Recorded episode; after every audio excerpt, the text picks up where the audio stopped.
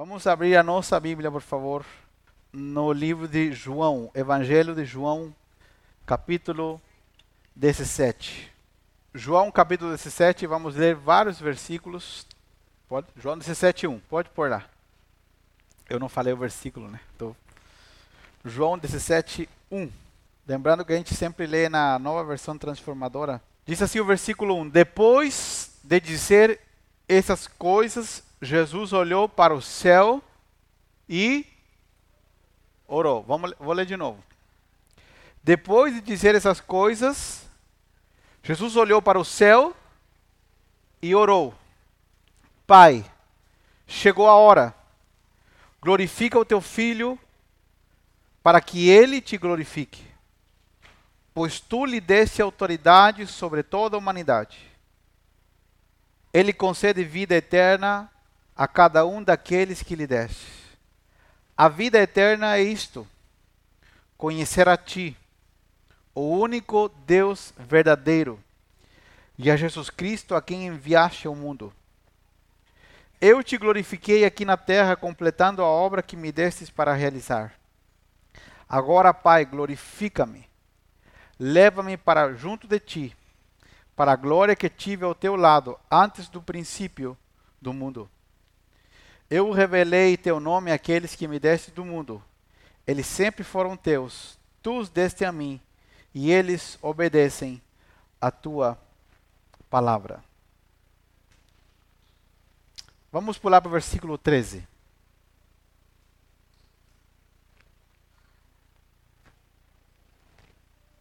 Versículo 13.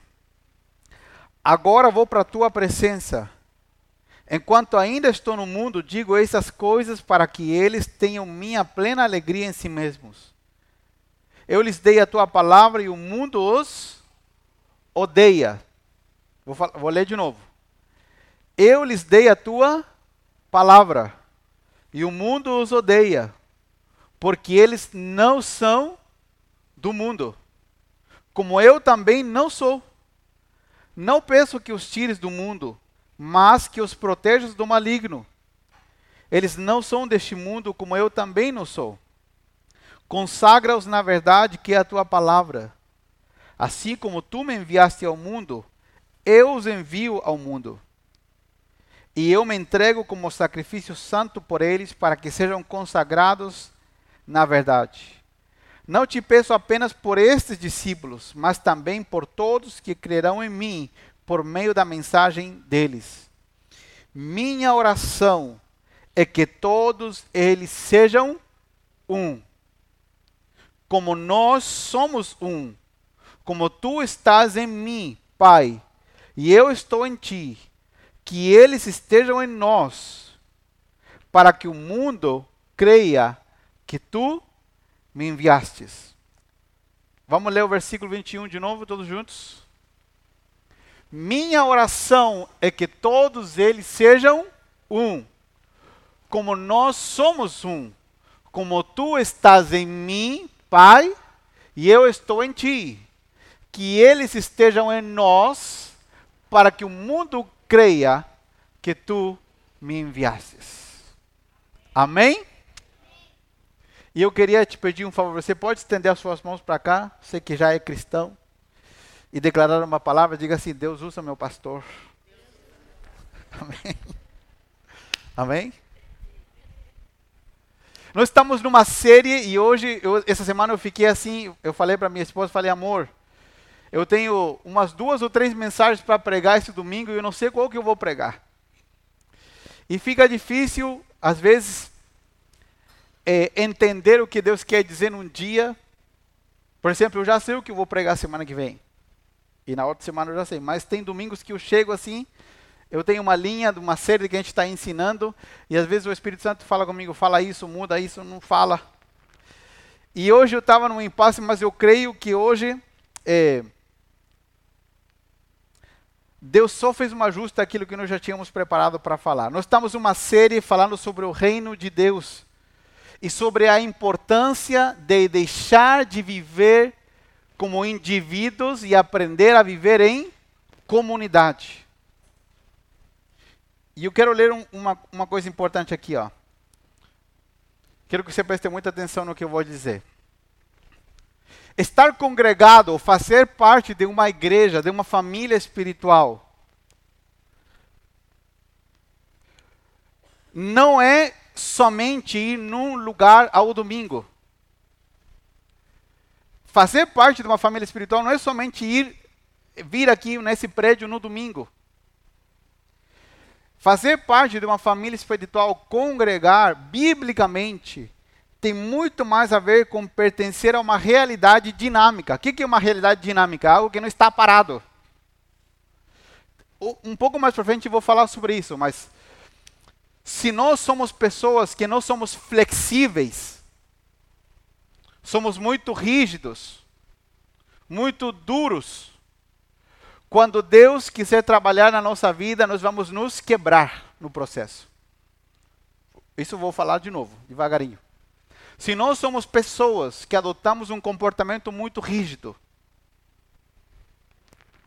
muito quadrado, muito assim, quando Deus quiser trabalhar na nossa vida, nós vamos nos quebrar no meio do processo. Porque as coisas em Deus são dinâmicas. Deus sempre está em movimento. Deus nunca muda quem Ele é. Deus nunca muda quem Ele é. Ele é o mesmo. Deus, Hebreus capítulo 13, versículo 8 diz assim: Porque Jesus Cristo é o mesmo ontem, hoje e eternamente. Ele não muda. Deus não muda. Ele não é homem para que minta, nem filho do homem para que se arrependa. Porventura Deus prometeu e ele não cumprirá o que ele prometeu? Não, ele não, ele não muda. Mas Deus está em movimento. Por que, que eu digo isso? A Bíblia diz que chegou um momento na história da igreja primitiva, da primeira igreja, quando Jesus foi levado aos céus, em que por um momento havia tanta necessidade, havia tanta gente doente, não havia hospitais, não havia SUS, não havia plano de saúde como hoje, tá bom? Eram outros os momentos. O índice de gente pobre era muito alto. A pobreza que nós conhecemos hoje não é a pobreza da época bíblica, ok? E a riqueza que nós conhecemos hoje não é a riqueza da época, da época bíblica. Biblicamente, todos nós somos ricos, porque temos mais de um par de sapatos. Tá bom? e o que, que a Bíblia diz? A Bíblia diz que havia um momento em que era tanta a necessidade que traziam as multidões, as pessoas vinham e não davam conta de orar por tanta gente e eram os apóstolos orando, eram os diáconos da igreja que estavam orando pelas pessoas, e os demônios saíam, as pessoas eram curadas. A Bíblia diz que traziam os, as pessoas doentes em, em seus leitos, em suas macas. E havia um momento, a Bíblia diz que Pedro, o apóstolo Pedro, somente a sombra de Pedro curava os enfermos. A Bíblia conta esse, esse acontecimento havia tanto poder em Pedro que quando, sei lá, como batia o sol naquele horário, as pessoas passavam e não dava tempo. Por que, que isso acontecia? Porque havia tanta gente para orar que Pedro não conseguia orar por todo mundo. Então, às vezes, as pessoas passavam doentes, elas criam que iam ser curadas, e quando a sombra de Pedro tocava eles, eles eram curados. Agora, a igreja primitiva não inaugurou cura na sombra. Quero que você preste atenção aqui. Preste muita atenção no que estou dizendo. Não foi porque em algum momento Deus curou pessoas através da sombra de Pedro, que depois a igreja primitiva abriu um culto exclusivo. Venha ser curado. Amém? Tá, você está seguindo o raciocínio comigo? Não foi por isso que a igreja primitiva abriu um culto é, meio-dia, onde o sol está mais forte, que dá mais sombra. Não. Porque nós temos o hábito de, às vezes, pensar que Deus trabalha de uma forma e sempre vai fazer o mesmo. E nos tornamos rígidos. E não entendemos que Deus está em movimento. E fazer parte de uma família espiritual tem a ver com uma vida dinâmica. Tem a ver com uma vida em movimento. Se você é rígido, você não pode se relacionar com outras pessoas além da sua família. Vamos lá. Se você é muito rígido, você não pode se relacionar porque você nunca dá o braço a torcer. Pastor, por que, que o senhor está falando disso se eu preciso de um milagre? Hoje, eu preciso de uma bênção, por que, que o senhor não prega de outra coisa hoje? Porque nós estamos aqui para receber dos céus tudo o que nós precisamos para viver bem. Deus não nos chamou para nos abandonar enquanto estamos na terra. Tudo o que precisamos para viver, Ele nos dará. Se você precisa sabedoria, Ele vai te dar se você pedir ao Senhor, e Ele vai te dar com abundância. Se você precisa de graça e favor abundante para um trabalho melhor, para produzir melhor, para ter mais finanças para servir a Deus, Deus vai te dar. Mas tudo isso tem um objetivo: nós somos alcançados, perdoados, para ir ao mundo e alcançar a outros. E para alcançar a outros, Deus precisa de uma família. Família, diga comigo, família. Família. Congregar é pertencer a uma realidade dinâmica, a uma realidade viva que estimula uns aos outros o amor e as boas obras. Nós estávamos numa reunião nessa segunda-feira aqui com um grupo de pessoas e uma pessoa perguntou assim para outra: Amiga, o que você precisa? O que você precisa que eu ajude na tua casa? Que eu leve um filho teu para a escola? E a outra pessoa responde: Não, eu preciso de alguém que limpe o meu banheiro em casa.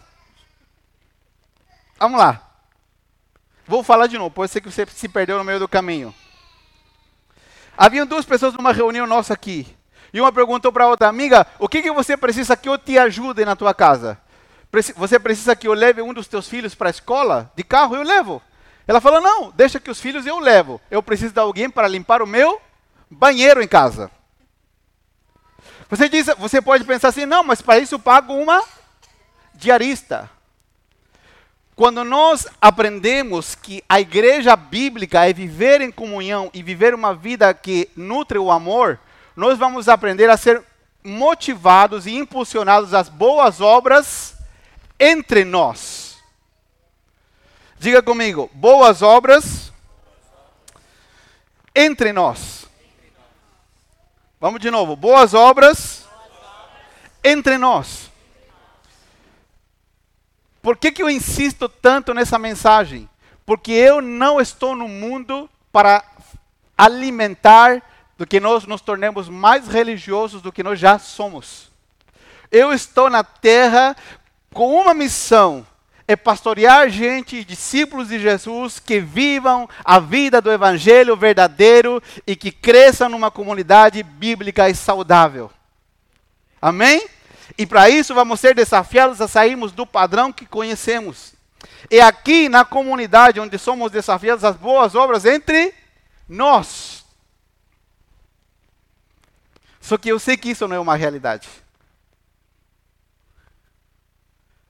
E nós temos que chegar a esse lugar. Por que, que eu estou insistindo tanto nisso? O propósito de uma família espiritual é expressar a Cristo Jesus de forma integral. É uma imersão. Não tem a ver com aquilo que eu penso sozinho com respeito a Deus, mas tem a ver com o que nós pensamos e expressamos juntos como uma família. Nós vivemos num sistema individualista ao extremo onde eu me importo com o que eu penso. E às vezes nós tra transferimos essa mentalidade do mundo para a igreja. Por que, que eu estou entrando nesse assunto? Vamos lá, vou voltar para o texto de João 17. Jesus está para ser crucificado.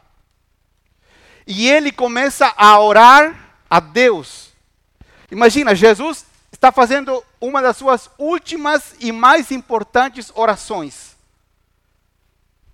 E ele começa a orar a Deus e começa a, a, pedir várias coisas naquilo que ele está orando. E uma das coisas que ele ora, diz: Pai, eles estão no mundo, meus discípulos estão no mundo, mas eles não são do mundo.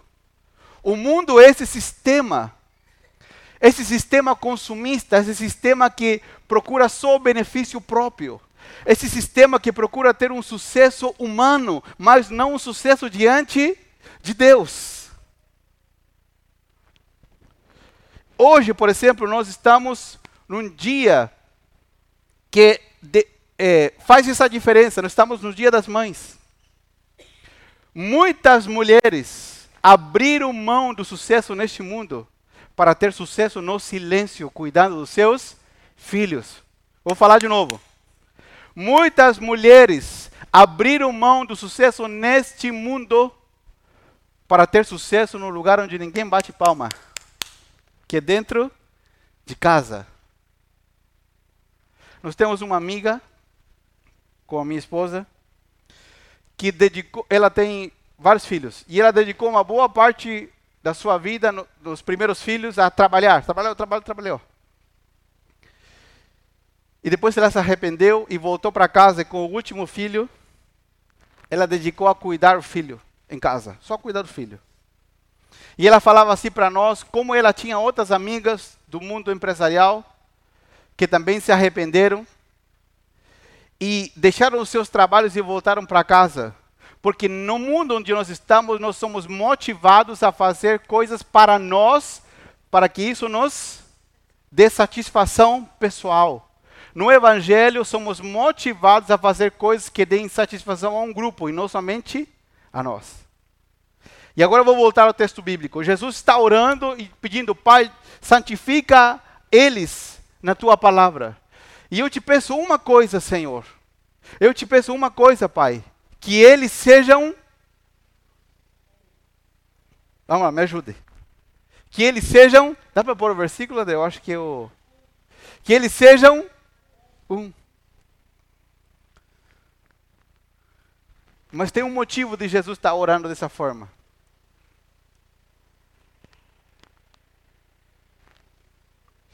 É, é o penúltimo versículo.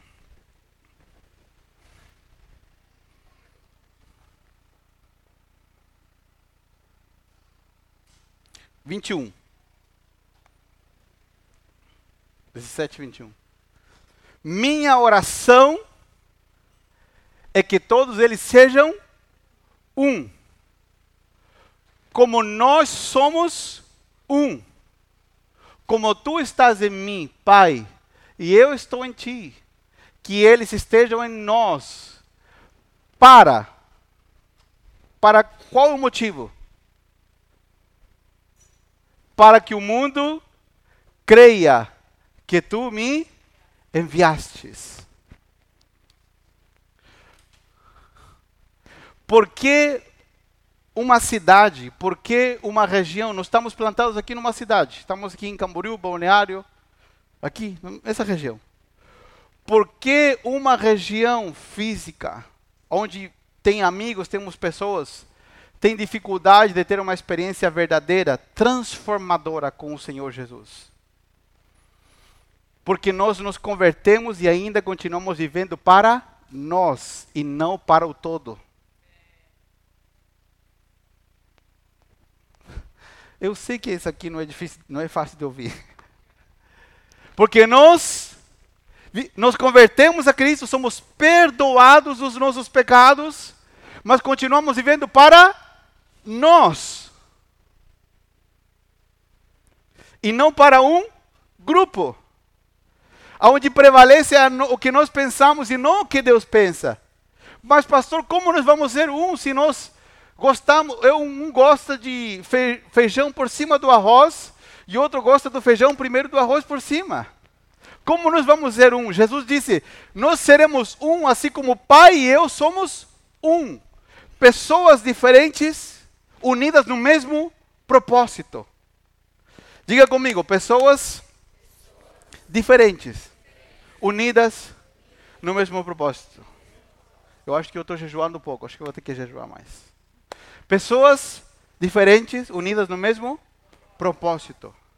Jesus disse que a única maneira em que o mundo saiba que Jesus foi enviado, que nós somos discípulos dele, é quando nós somos um. Apesar das nossas diferenças, não nos importamos com o que nós queremos, mas nos importamos com o que Deus quer. O que Deus quer, pastor? Deus quer três coisas. Deus quer salvar os que estão perdidos, transformar o caráter daqueles que Ele salvou e preparar uma igreja gloriosa para o seu retorno.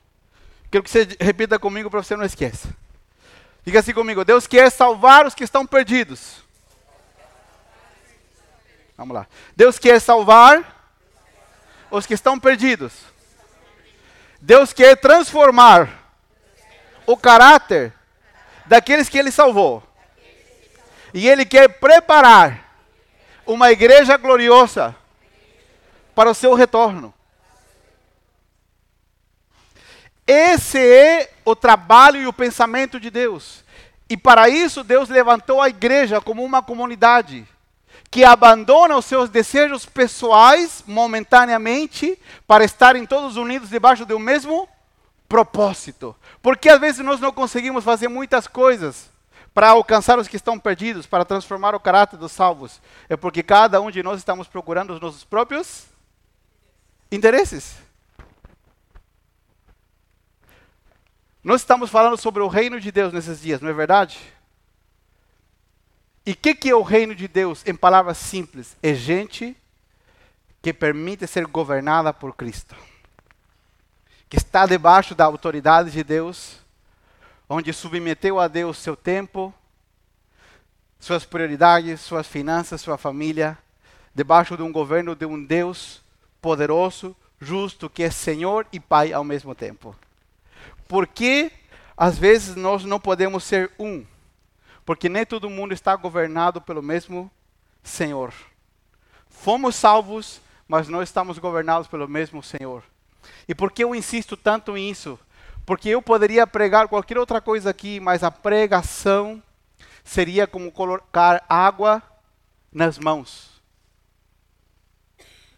O que acontece quando a gente despeja uma garrafa de água nas mãos? Ela escorre pelos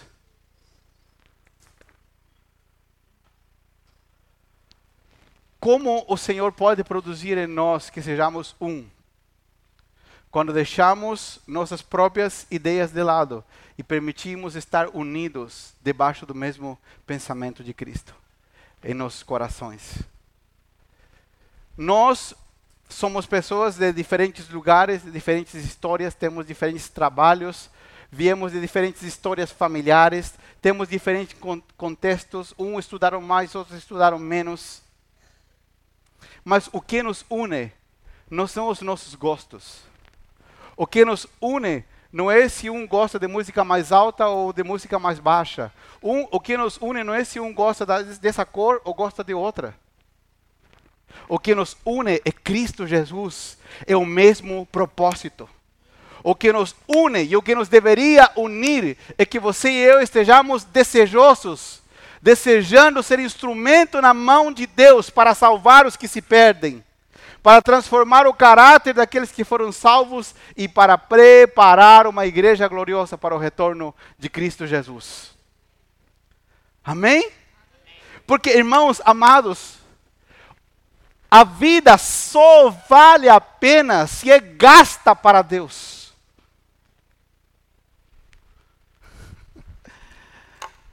A vida só vale a pena se é gasta para Deus. Nós podemos correr atrás dos nossos próprios sonhos, podemos correr atrás dos nossos próprios desejos, mas se você colocar a obediência ao Senhor no primeiro lugar, as demais coisas que você precisa serão acrescentadas na sua vida como uma consequência daquilo que você está fazendo de gastar os seus dias, a sua vida, para o Senhor, sozinho e em comunidade. É por isso que Jesus disse: Pai, eu oro para que eles sejam um, para que o mundo saiba que o Senhor me enviou. E eu quero que você pense comigo, quanto nós precisamos permitir que o Senhor faça crescer a nossa vida como uma comunidade, para que aqui, Balneário, Camboriú Itajaí saibam que aqui tem um povo que ama a Deus e que está interessado em que outros sejam perdoados e transformados. Amém? Essa palavra será aqui para você ou para o pessoal que hoje não pode vir, que está visitando a mãe? Era para você? Sim? A igreja não é um prédio, a igreja somos nós unidos debaixo de um propósito. E isso começa com atitudes simples. Quando aprendemos a nos interessar uns pelos outros. Quando aprendemos que aquilo que o Senhor colocou na nossa mão, como tempo, como oportunidades, é também para poder tocar a vida dos nossos irmãos, porque essa atitude nossa de viver em comunhão e em comunidade tem muito mais poder numa cidade que tudo que nós falamos. Porque quando nós nos comportamos dessa forma, o poder de Deus vem sobre nós e nos respalda para tudo aquilo que nós estamos fazendo. Pastor, uma pergunta. Como nós podemos estar unidos um com o outro num corpo só?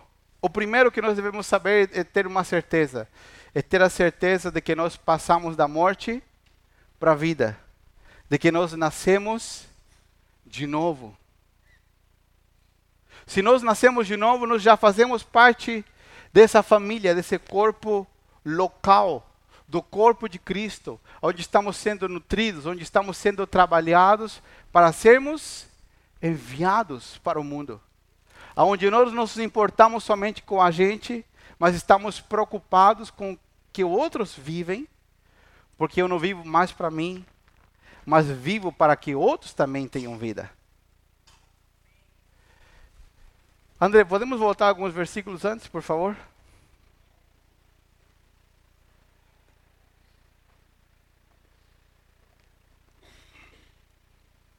um pouquinho antes.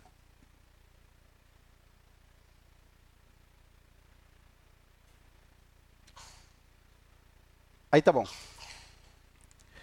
Eu lhes dei a tua palavra e o mundo os odeia, porque eles não são do mundo, como eu também não sou. Não peço que os tires do mundo, mas que os protejas do maligno. Eles não são deste mundo, como eu também não sou. Consagra-os na verdade que é a tua palavra. Assim como tu me enviaste ao mundo, eu os envio ao mundo. Até aí. Por que nós nos sentamos a cada domingo aqui? Por vários motivos, mas vou pontuar dois para fortalecer os laços de uma família espiritual. Vou repetir. Por que nos sentamos a cada domingo aqui? Para fortalecer os laços de uma família espiritual. E segundo, para sermos nutridos, para sermos enviados ao mundo. Para sermos nutridos, para sermos enviados ao mundo para alcançar a outros que se perdem. Se nós nos sentamos aqui num domingo só por um hábito, só por, uma, por um costume, ah, vou, eu vou na reunião, vou no domingo, vou na igreja, vou no culto. E nós estamos vindo aqui com a expectativa de sermos nutridos para sermos enviados para segunda-feira a esse mundo, nós estamos vivendo uma vida religiosa, uma vida vazia, uma vida de aparência de cristandade. Mas estamos vazios da vida de Deus. E Deus quer nos encher com essa vida de forma transbordante, para que possamos ir ao mundo e tocar a vida de outros. Com uma garantia: qual é a garantia? A garantia de que aquele que nos envia vá com a gente junto, para que nós possamos ir com a provisão que precisamos, com o poder que precisamos, com a proteção que precisamos para alcançar aqueles que se perdem.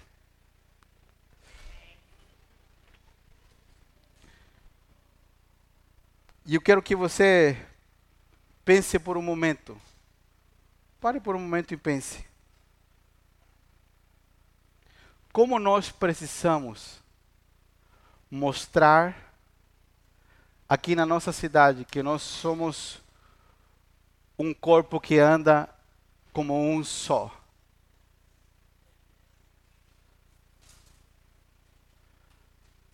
Como nós precisamos mostrar a esse mundo que Cristo está vivo, que Deus muda a vida das pessoas ainda, e que o poder de Deus pode se revelar e tocar a vida de outros.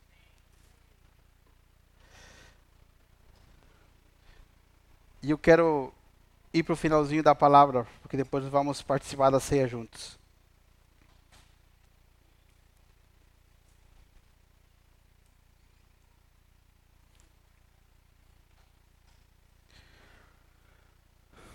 Deus tem o poder de mudar a realidade de uma cidade. Eu não sei quantos gostariam que Deus mudasse a realidade da nossa cidade. Quem mora aqui? aqui tem gente que não mora aqui, né, de, outro lugar. Quantos de vocês gostariam que Deus mudasse a realidade da nossa cidade? Porque nem tudo que você vê no Instagram é real. Tem coisas que a gente não vê na realidade da depressão, da frustração, do vazio. E quem Deus vai usar como um instrumento para mudar uma cidade? Você e eu. E o primeiro que nós devemos permitir hoje, pontualmente, e eu quero que você vá com essa pergunta para sua casa, e você medita nisso e pense durante a semana. Como eu posso abrir mão de mim mesmo para que nós, aqui na nossa comunidade local, sejamos um. Qual atitude eu posso tomar pontualmente para que nós sejamos um? Para quê? Para que o mundo saiba que o Senhor Jesus foi enviado e que Ele, através de nós, irá mudar uma realidade. E durante essa semana, nós temos uma missão. A missão é que no lugar onde nós estamos constantemente, o lugar do nosso trabalho, nós possamos olhar para os outros, não só como um colega, não só como alguém que passa por lá toda semana, mas como uma pessoa em potencial que pode ter um encontro com o Senhor Jesus. E a sua vida pode ser mudada assim como a nossa foi mudada. Sabe o que acontece? Nós vamos vivendo uma vida só pensando em nós e nós vamos ficando insensíveis a dor dos demais. Tem um vídeo, não sei se você já viu no Instagram, de um rapaz num ponto de ônibus. Não sei se você já viu. De um rapaz num ponto de ônibus, ele pega um galão com água. Só que quem está ali não sabe que é água. E ele começa a jogar na cabeça, no corpo todo. O que, que as pessoas fazem? Saem correndo. E ele pega um isqueiro e vai colocar no corpo como se ele fosse se queimar. O que, que todo mundo fez? Saiu correndo. Porque enquanto menos nos enquanto menos nos importamos com o coletivo e mais em nós, vamos ficando anestesiados com a dor do outro. O Evangelho nos propõe totalmente o contrário: sermos gente batizados em amor que se importam com a necessidade e a dor do outro, que não lhes dá o mesmo o que os outros estão vivendo e que se importam em fazer algo, porque você e eu podemos fazer algo. Nós temos o poder de Deus sobre a nossa vida. Nós temos a vida de Deus fluindo de nós. E isso tem que valer mais que aquilo que nós precisamos só para nós. André, vamos voltar no versículo no versículo 23, eu acho que é. E eu quero terminar, nós vamos participar da ceia juntos.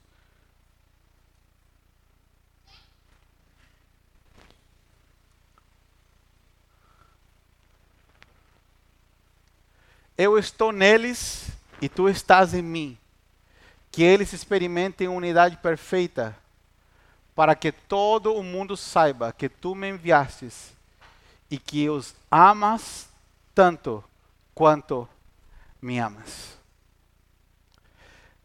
que nós possamos permitir que o Senhor Jesus opere em nós, trabalhe em nós. E que a nossa vida cobre sentido além de trabalhar durante a semana para pagar as contas. Que a nossa vida cobre sentido nos importando com outros. E que você descubra o prazer e a glória que tem em não viver somente para si, e em viver a vida para outros. Porque nós temos o maior exemplo. Jesus entregou a sua vida para nos alcançar. E nós podemos dar a nossa vida para tocar a vida de outros.